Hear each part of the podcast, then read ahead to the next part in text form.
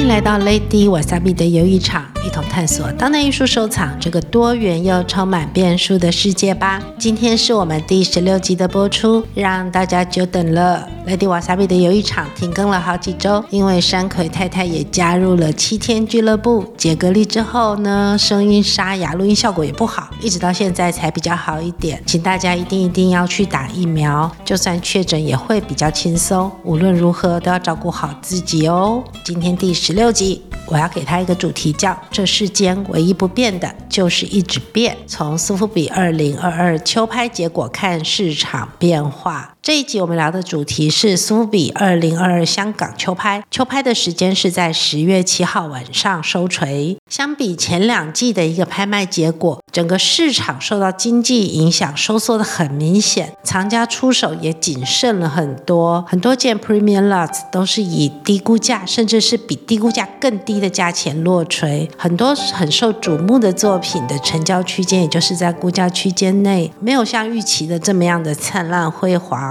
那我们先来看一些统计的数字。今年的秋季苏富比当代艺术拍卖，日拍有一百一十二件，夜拍有三十五件作品。两场一起来看的话，整个流拍率大概是百分之十三左右，比上两季的拍卖成果大概是百分之百这样的一个不得了的辉煌成果来说，流拍明显的就变多了。至于有成功拍出去的作品，成交价在低估价的大概是百分之八，在价格区间内的大概是百分之三十八，超。过高估价的大概是百分之四十一，有很多知名的艺术家的作品，也就是过去可能大家都觉得是市场精英、市场瞩目的，比如像曾梵志的一个肖像、草间弥生的一个小雕塑，还有一个小油画，武木田治央啊、奈良美智的泡芙、盐田千春的小尺寸等等这些作品，其实都很意外的流拍了。这可能也可以反映出现在经济形势对艺术市场的一个影响。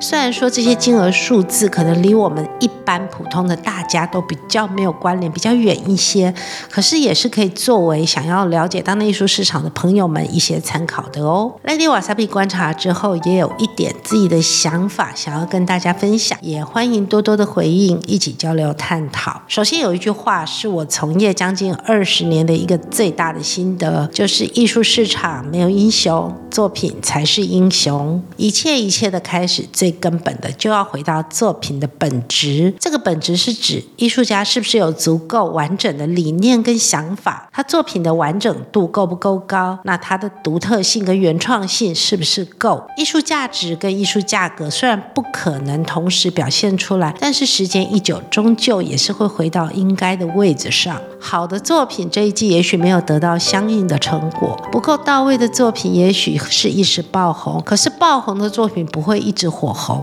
不管拍卖行、画廊、经纪人或者时代潮流怎么样的去推动它，时间一久就要回到本质的部分。艺术市场没有英雄，作品才是英雄。这也呼应了啊，大家记得我们先前有读《零基础开始艺术投资》这本书吗？德光健志先生他在第四堂课的时候有写到，要用感性。与理性的角度来观赏艺术，我们再复习一下。当作品的价格越涨越高，除了以感性欣赏作品，也必须理性的分析作品的价值。奠基在一个基础之上的艺术价值，就是一具有让人产生共鸣的概念；二内涵具有社会意义的主题；三在美术史上占有一席之地。必须要仔细的评估这三点。艺术的价值不是由一时的潮流创造，而是在美术史当中建立一个让更多人对艺术家想呈现的主题。及产生共鸣的逻辑，那这个就是要跟大家分享我的一点点浅见，欢迎您留言跟我分享您的看法哦。接下来我们回到市场观察，这一季苏富比秋拍的成果可以反映了几个持续观察的一个重点。一点就是大牌不能保证成交，流拍的作品里也有赵无极、白发一雄这些大师级的作家，这代表市场的趋势还是保留这个定价制定有问题，都值得思考。就算是票房保证的大。大牌艺术家，如果估价超过太多，还是会流拍或低拍的现象。但是可以肯定的是，作品本身的品质仍然是最重要。就算艺术家的名气再大，也不会永远的让藏家一掷千金。就算他作品已经是够好、够受市场肯定，那价钱也还是在一个呃合理的估价范围内，才能够受到收藏家的青睐。这一点是不变的。毕竟现在这个资讯都是很透明的。那这边我们就举两件例子。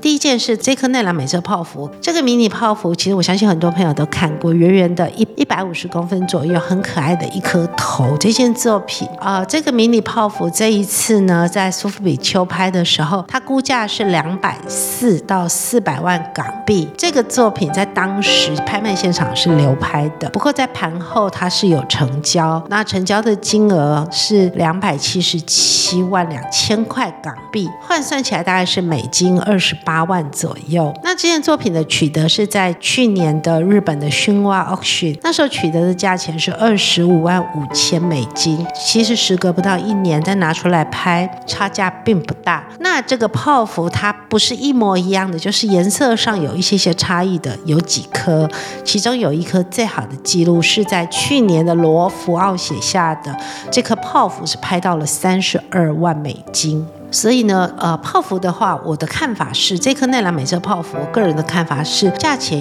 一定不会再掉下来，但是是不是会再上去，还可以再观察看看。所以如果呃有市场在流通的话，还是要就是以一个比较合理的价钱去做收藏，才不会到时候是收到了最高，接了最后一棒。好的。那第二个我们要讲的是，先前我们在聊草间弥生雕塑作品的时候，其实就聊过这一颗南瓜雕塑了。这颗南瓜雕塑是一百乘一百公分，很漂亮的一颗南瓜雕塑。这个同一个作品，它上一手的成交价是在二零一八年的时候，那时候是拍了大概九百四十万港币的价钱。那这一次它的估价是三千二到四千五百万港币。那雷迪瓦塞比先前在节目当中也有提到，就是这个估价其实是略高的。所以要看成果，才知道说是不是有机会去突破一个所谓的天花板。但是这这一次的拍卖成果并没有，它估价是三千二到四千五百万港币，最后是落在两千七百万港币成交，就是比低估价还低的状况下成交的。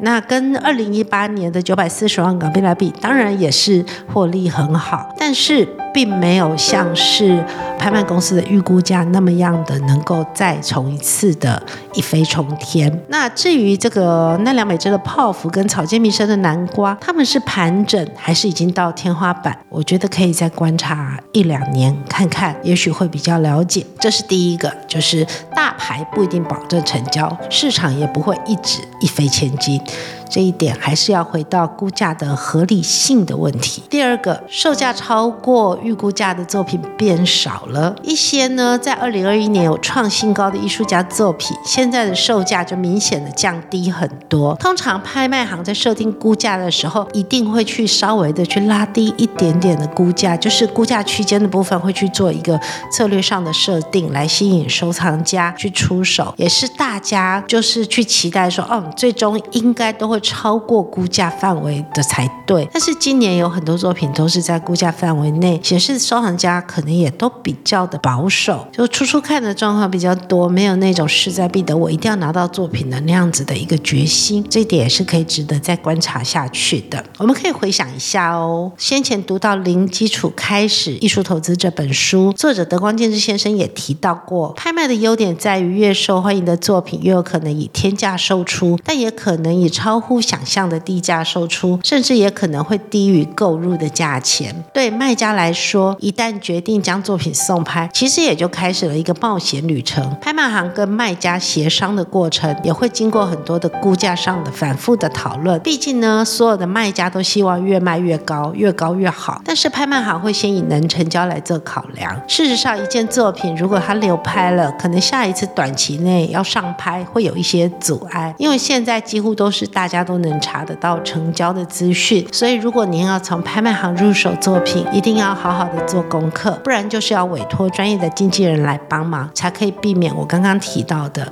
高价买入，甚至是接到最后一棒只能低价卖出，或者是卖不出这样的一个窘境。这一点是非常重要的哦。第三个是女性艺术家百分之百的成交，Lucy Burr、Louise Bonet。他们这几位不能说是市场的黑马，但是也相对其他的艺术家，一定就是逆流而上的状况。他们这一次都是以低估价的五到七倍的价格来成交，可以说是艺术家很好，画廊背书的也很好。女性艺术家跟少数族群一个发展，也是现在到未来的趋势。下一集我们会做一个专题来谈几位女性艺术家的艺术市场的发展，大家可以期待一下哦。第四的是东南亚现代艺术的表现出色，这个就回到现代的拍卖了。我们刚刚提到当代拍卖，那我们顺便提一下现代拍现代艺术拍卖的部分。李普他所代表的很多件作品都超过了估价成交。那苏富比他八月有在新加坡举办过一场拍卖，各地的藏家对东南亚的艺术就有一些些的觉醒。二零二三年，新加坡会举办首届的艺术博览会 Art SG，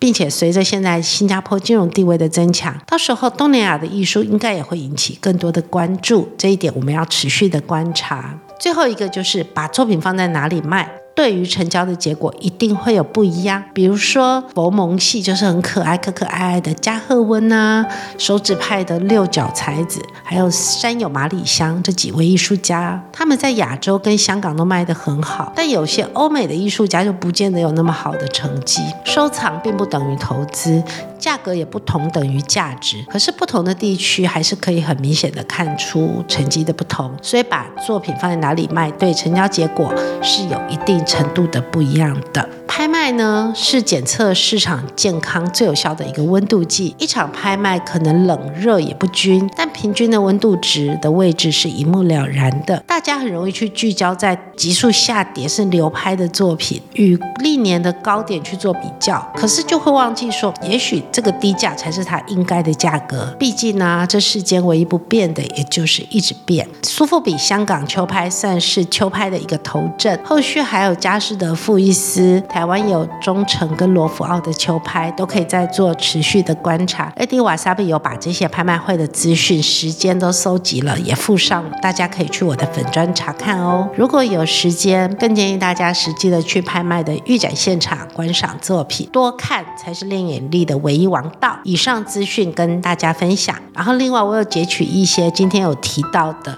就这一次苏富比当代艺术球拍当中比较值得注意的一些作品成交的一个资讯。的页面放在我的粉专，也简单的分享我的看法，大家有兴趣也可以再去查看一下哦。下一期我们要来聊受瞩目的女性艺术家，如果大家有兴趣的话，欢迎追踪我、订阅跟分享哦。以上是本周 Lady Wasabi 的游艺场第十六集的节目内容，希望大家会喜欢。那我们下个礼拜再见喽，拜拜。